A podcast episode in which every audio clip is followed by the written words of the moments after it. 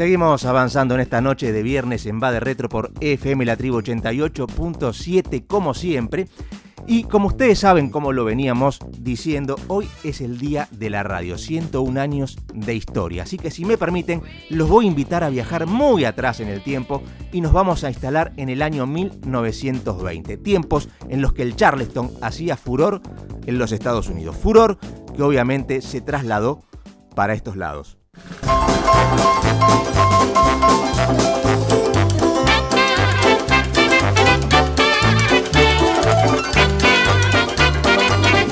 Por esos días, cuatro muchachos de Buenos Aires estaban a punto de pasar a la historia cuando se propusieron generar la primera transmisión radial de la Argentina. Eran Enrique Susini, Miguel Mujica, César Guerrico y Luis Romero, todos médicos y radioaficionados. Estos cuatro muchachos, todos veinteañeros, el 27 de agosto de 1920 instalaron en el techo del Teatro Coliseo una antena con la intención de transmitir la función que esa noche iba a darse, el Festival Sacro de Ricardo Wagner, Parsifal. El único micrófono que, que, pudieron conseguir para tomar los ruidos del ambiente era uno para sordos, y lo ubicaron en el paraíso del teatro. Increíblemente, aunque todo estaba atado con alambre, la transmisión salió dignamente, más que dignamente, y se la considera la primera transmisión radial de la Argentina. Y esos cuatro muchachos, radioaficionados, pasaron a la historia como los locos de la azotea. Festival de Ricardo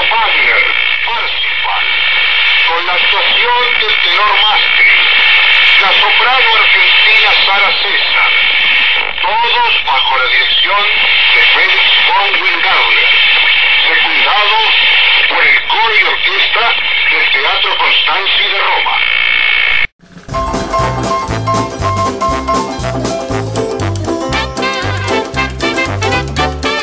Y con los años la radio fue creciendo en popularidad y no pasó mucho para que cada casa tuviera su propio aparato, su propia radio. Los programas que más atrapaban la atención eran los radioteatros y los había de todo tipo. Uno de los más recordados era Los Pérez García, que nació en la década del 40 y se mantuvo al aire por 25 años. El programa reflejaba la vida de una familia tipo, un matrimonio de clase media con dos hijos, un varón y una mujer, y con todos los problemas que puede haber dentro de una familia, y sobre todo en 25 años de historia. Se transmitió por Radio El Mundo entre 1942 y 1967 con el auspicio de Mejoral.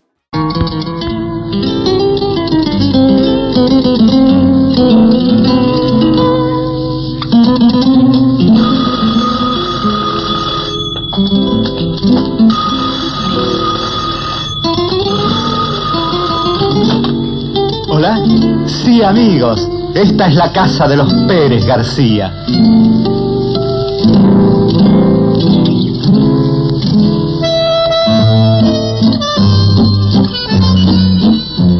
Los Pérez García, la familia porteña que vuelve, renovada y moderna, para traernos sus nuevos problemas y sus emociones.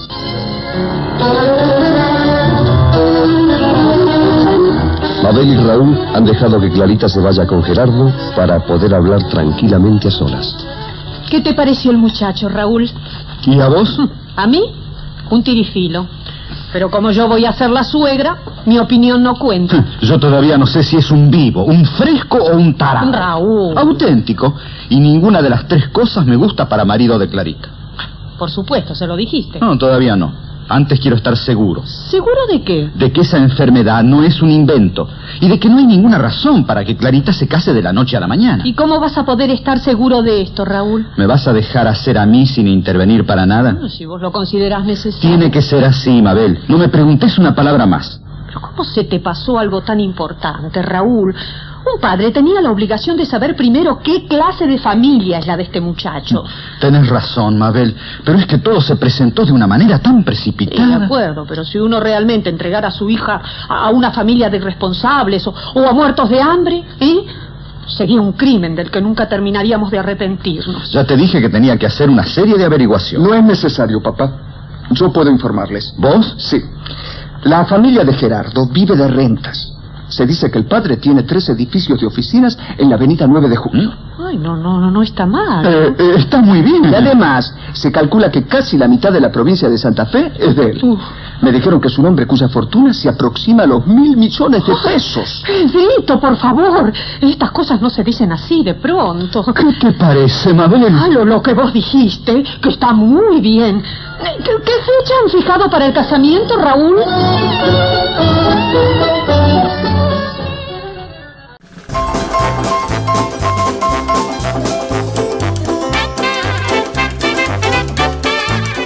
También tenían mucho éxito los radioteatros de aventuras. Es el caso de Poncho Negro, que se emitía por Radio Belgrano de lunes a viernes a las 6 de la tarde. Esta era una aventura del lejano oeste muy similar, pero muy similar al llanero solitario. ¡Poncho Negro! Aquí llega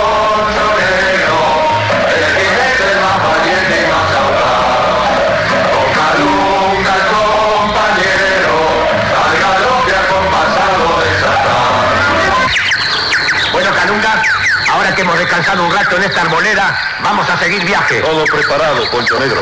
¿Alguien se acerca?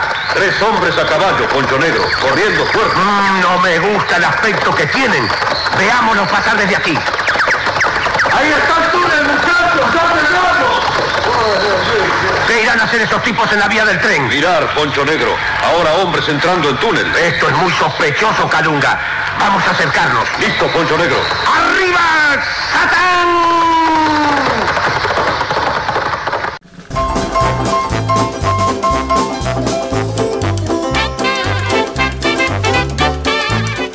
Y siguiendo con los radioteatros de aventuras, ya por la década del 50 uno de los más exitosos era Tarzán, Rey de la Selva. Salía al aire por las tardes de Radio Splendid y estaba auspiciado por el chocolate en polvo Toddy. El programa estaba dirigido a los chicos, pero con el correr del tiempo, los adultos también se fueron sumando hasta convertir a Tarzán en uno de los radioteatros más recordados de la época. Toddy, alimento nutritivo para grandes y chicos, les recomienda que mientras escuchan esta audición, tomen ustedes el riquísimo Toddy frío. Toddy frío que reanima y refresca. Y así se complace en presentar.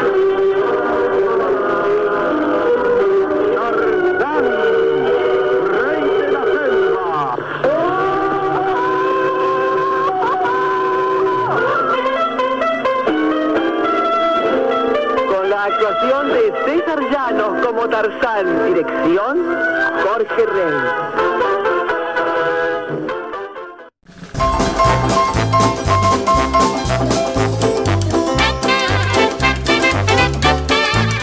Y si hablamos de grandes nombres de la radio, una que dejó su sello por aquellos años fue la gran Nini Marshall, una tremenda creadora de personajes que quedaron en el imaginario colectivo. Uno de los más emblemáticos era el de Catita.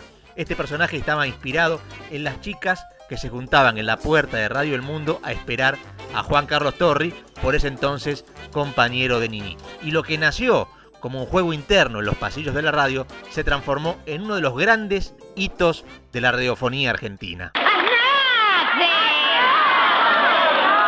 Anoche. La noto triste, Catita. ¿Está apesadumbrada? Y pesadumbrices nunca faltan, mija. Por culpa de su novio, quizá. ¿Quién? ¿Benedito Provolone? Mire, cómo- cómo se llama? desde el domingo traspasado que no sé nada de él. Benedito Provolone. sí. Sa. Es que tuvieron algún disgusto. ¿no? Al contrario, si esa tarde me invitó a dar unas vueltas en la camioneta que acababa de comprar. Ah, la, la sacó a tomar fresco. Ay, pero en vez de tomar fresco pasé una calor, porque me se coló toda la familia. Toda la familia. ¿Y cupieron? Si cabieron, apilados como bolsas, porque en lugar de cargar solo conmigo, tuvo que cargar con el cuerpo humano de mi mamá, los cuerpos humanos de los chicos, el cuerpo humano del perro, ¿El perro también se apuntó? y no lo íbamos a dejar, porque tenemos un perro guardián que cuando se queda solo se muere de miedo. Bueno, pero entonces, ¿cuántos fueron en total? Contando el perro y la gallina, a 14. Una. ¿Una gallina, además? Sí, la bataraza. La llevamos para que se distrajera porque andaba tan triste con la muerte de Gardel.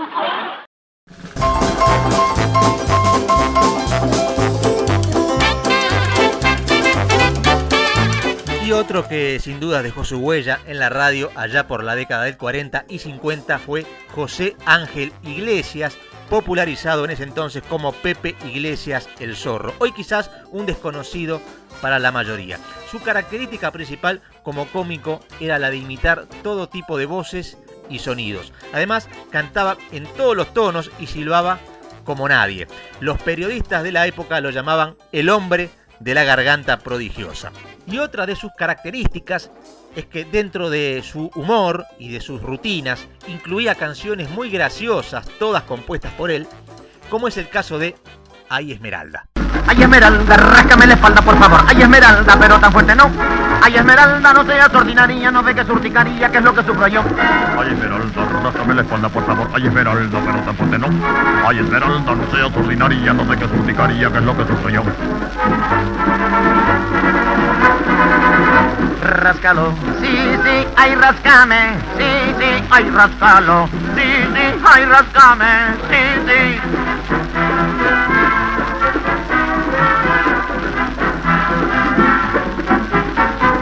Rascalo, sí, sí, ay, rascame, sí, sí, ay, rascalo, sí, sí, ay, rascame, sí, sí.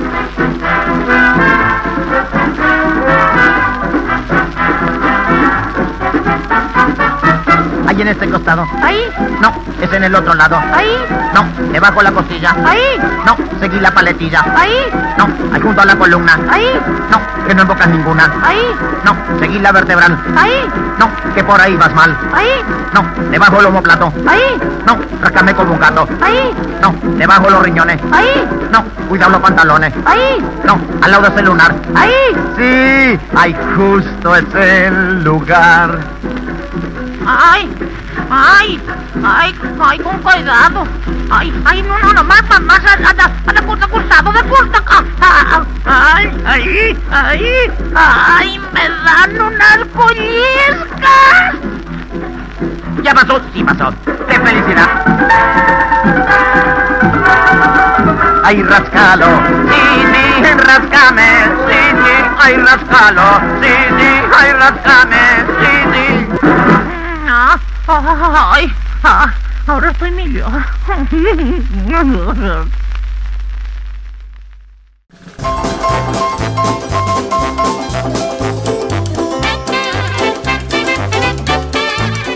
Y ahora vamos a, a venirnos mucho más acá en el tiempo para ponernos un poco autorreferenciales. Está claro que no nos podemos comparar con ninguno de estos programas que acabamos de mencionar y de recordar ni por asomo, pero también hacemos radio, amamos la radio y uno de los momentos más lindos que tuvimos desde que hacemos este programa hace ya 14 años fue cuando tuvimos la posibilidad de entrevistar nada más ni nada menos que a Caloy.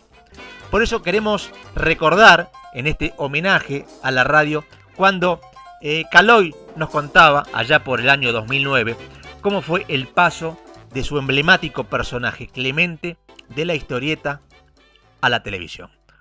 Eso se dio en el año 82, en ocasión del, ya se jugaba el Mundial de, de España. Y bueno, fue arduo el trabajo porque, eh, digamos, lo que nos encontramos fue, en principio, un lenguaje absolutamente distinto.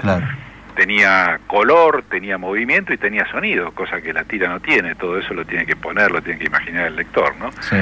De manera que además el otro el otro elemento importante es que la tira la hago yo solo. En cambio es acá Todo tenía que equipo, trabajar claro. en equipo, ¿no? Claro, claro. Para lo cual formé un equipo de, de guionistas con el Negro Dolina y con Faruk, este, pero también hubo que elegir una voz, que fue una cosa bastante complicada, porque entre unas 60 o 70 voces que probamos, finalmente nos quedamos con la de Pelusa Suero, que es, eh, digamos, el que le puso la voz a Clemente, y también había, qué sé yo, este, otros dibujantes, titiriteros, este, vestuaristas, en fin, una serie de un, un equipo técnico importante.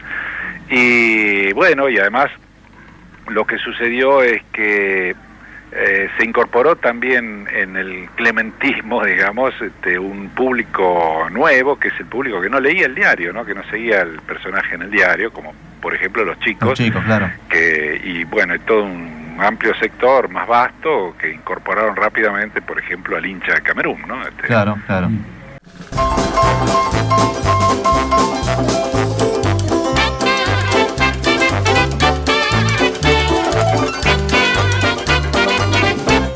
Y de esta manera le ponemos fin a esta suerte de homenaje que le hemos realizado a aquellos eh, míticos programas de la radiofonía argentina. Algunos de los míticos, porque hay muchos que nos han quedado afuera. Y nos metimos nosotros ahí, nos colamos nosotros ahí al final, porque teníamos ganas de, de compartir con ustedes aquella hermosa entrevista, un fragmento de aquella hermosa entrevista que le realizamos a Caloy allá por el año 2009. Caloy que tiempo después, dos años después, se transformó en el padrino de nuestro Festival Cartón, que es el Festival Internacional de Cortos de Animación que venimos eh, produciendo todos los años desde aquel 2011, pero eh, por siempre Caloy será, como decimos nosotros, nuestro padrino, eh, algo que nos ha enorgullecido, que nos pone muy contentos y no, nos da, nos pone la obligación siempre de superarnos año a año para estar a la altura de lo que, de lo que su nombre su nombre indica.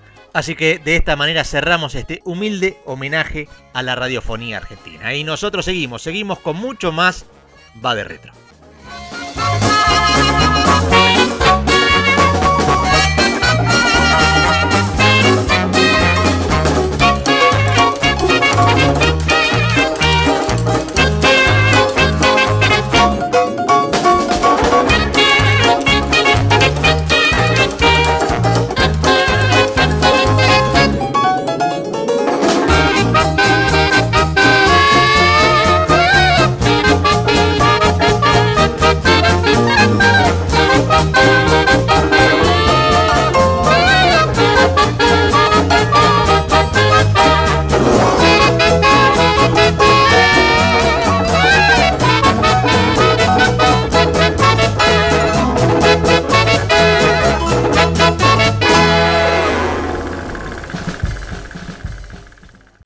Retro.